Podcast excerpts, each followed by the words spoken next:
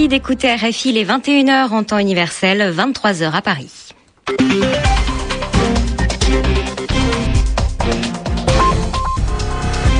Chloé Cambrelin.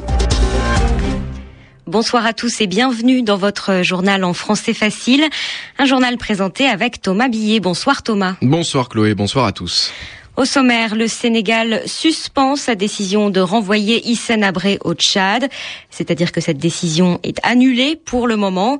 Dakar demande des discussions avec les Nations Unies pour trouver une solution à la question du jugement de l'ancien président tchadien. Nous retrouverons Laurent Corot en direct de, de Dakar au début de ce journal. La colère de Paris contre Damas, des drapeaux français ont été brûlés et des pierres ont été jetées contre l'ambassade de France à la suite de la visite du représentant de la France en Syrie, à Hama. Le ministère français des Affaires étrangères a convoqué l'ambassadrice de Syrie à Paris. Et puis la mort de Roland Petit à 87 ans. Il était considéré comme l'un des plus grands chorégraphes, créateurs de spectacles de danse français. Le journal en français facile. Hissène Abré devait être renvoyé au Tchad demain, lundi, mais ce ne sera finalement pas le cas. Oui, vous vous en rappelez, le président sénégalais Abdoulaye Wade avait annoncé vendredi qu'il avait décidé de renvoyer dans son pays d'origine l'ex-président tchadien qui vit depuis une vingtaine d'années au Sénégal. Mais ce soir, coup de théâtre, Laurent Corot, le ministre sénégalais des Affaires étrangères, a annoncé donc que Dakar suspendait cette décision de renvoyer Hissène Abré au Tchad. Effectivement, le Sénégal suspend la mesure d'expulsion qui visait Hissène Abré. Selon le communiqué qui a été lu à la radio-télévision publique par le ministre des Affaires étrangères, Dakar entend engager immédiatement des consultations avec les Nations Unies, l'Union africaine et la communauté internationale pour qu'une solution puisse intervenir rapidement. Les autorités expliquent qu'elles ont pris cette décision à la suite de l'appel de la haut-commissaire des Nations Unies aux droits de l'homme, Madame Navi Pillay, qui avait qui avait appelé le Sénégal à revenir en arrière. Selon Navi Pillay, cette expulsion aurait en effet pu constituer une violation du droit international. Un point important pour la suite du dossier, le Sénégal fait comprendre dans le communiqué qui a été lu ce soir que la solution préconisée par l'Union africaine ces derniers mois, celle d'une cour spéciale, d'une juridiction spéciale créée sur son territoire, lui semble inacceptable. Dakar rappelle que l'engagement pris devant l'Union africaine était de faire juger Hissène Abré par ses propres juridictions, par ses propres magistrats, et non, je cite, par une nouvelle juridiction dont les fondements sont discutables. Merci beaucoup Laurent Corot en direct de Dakar. Un nouveau dimanche de mobilisation ce dimanche au Maroc.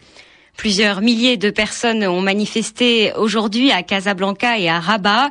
Manifestation à l'appel du mouvement des jeunes du 20 février qui veulent des changements politiques et une plus grande justice sociale au Maroc. Et puis contestation toujours aussi en Égypte. Les manifestants qui sont toujours installés place Tahrir au Caire ont annoncé ce dimanche qu'ils poursuivaient leur mouvement pour obtenir plus de justice et des réformes plus rapides. Ces protestataires n'ont pas été convaincus par les mesures annoncées hier par le Premier ministre Essam Sharaf, qui a notamment assuré que tous les policiers accusés d'avoir tué des manifestants lors du soulèvement anti-Moubarak seraient limogés.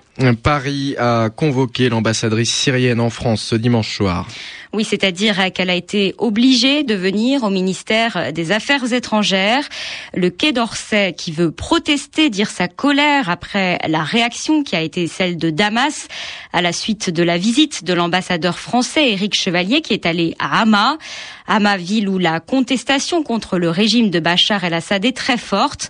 Écoutez les explications de Bernard Valero, il est porte-parole du Quai d'Orsay avec euh, quelle stupéfaction nous avons appris que l'ambassadeur de France à Damas s'était vu notifier une protestation contre le fait qu'il se soit rendu à Hamas sans autorisation préalable. Alors là, nous avons rappelé à l'ambassadrice de Syrie de la manière la plus claire qui soit que la Convention de Vienne sur les relations diplomatiques stipule la totale liberté de déplacement des chefs de mission dans les pays où ils sont accrédités.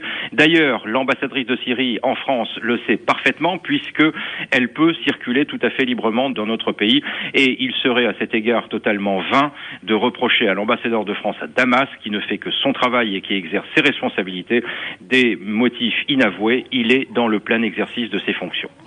Des propos recueillis par Blandine Lévite.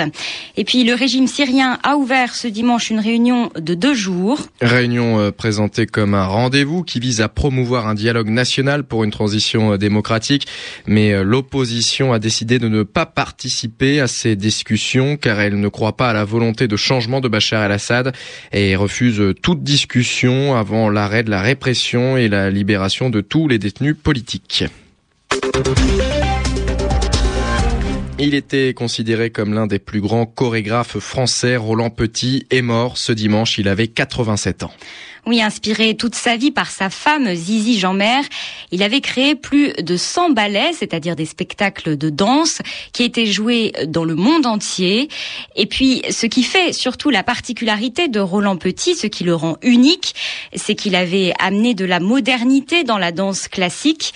Il avait en effet travaillé avec de nombreux artistes et pas seulement des danseurs, aussi des peintres comme Pablo Picasso ou des groupes de rock comme Pink Floyd. Et c'est cette particularité que retient Gérard Manoni. Gérard Manoni est journaliste, il a écrit une biographie, un livre sur la vie de Roland Petit. Il a apporté des choses modernes, des choses nouvelles, notamment comme il était très féru de musical et de cinéma, il a apporté beaucoup de choses venant du cinéma et du, et. Ce qu'il a vraiment été le, seul à faire euh, à ce degré-là au XXe siècle, dans la seconde moitié du XXe siècle et au début du XXIe, ça a été euh, son rapport avec les arts plastiques, avec la peinture en particulier. Au niveau chorégraphique, il avait une danse néoclassique extrêmement raffinée, extrêmement travaillée, de la chorégraphie très souvent très complexe mais euh, c'est surtout, euh, je crois, dans, la conception générale du, ballet et dans son rapport avec les, arts plastiques qu'il aura été vraiment euh, absolument unique.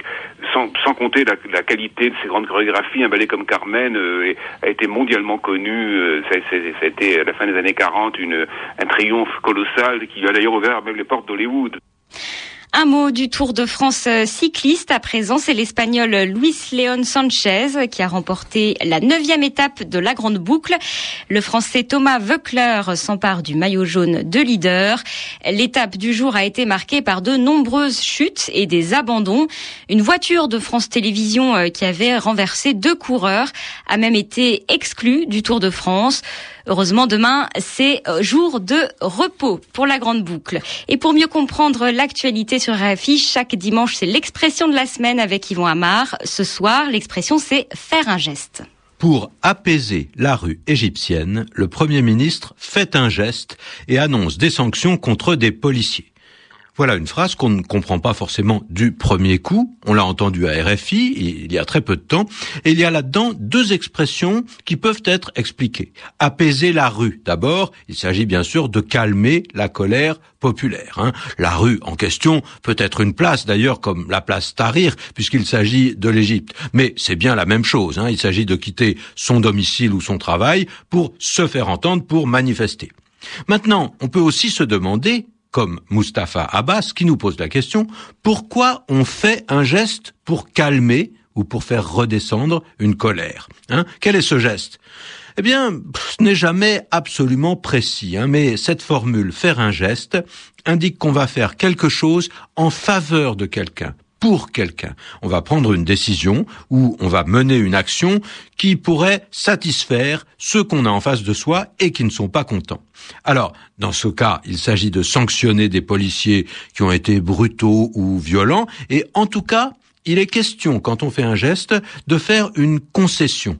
Comme on le dit parfois familièrement, on lâche du lest. C'est-à-dire qu'on accorde quelque chose. On accorde pas forcément tout ce qui est demandé, mais on en accorde, on en donne un peu, comme pour permettre le dialogue.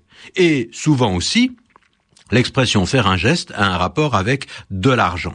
Faire un geste, c'est peut-être donner un petit peu, donner de l'argent à celui ou à ceux qui en ont besoin, ou même ce peut être effacer une dette, c'est-à-dire ne pas réclamer l'argent qu'on vous doit. Ça aussi, c'est faire un geste.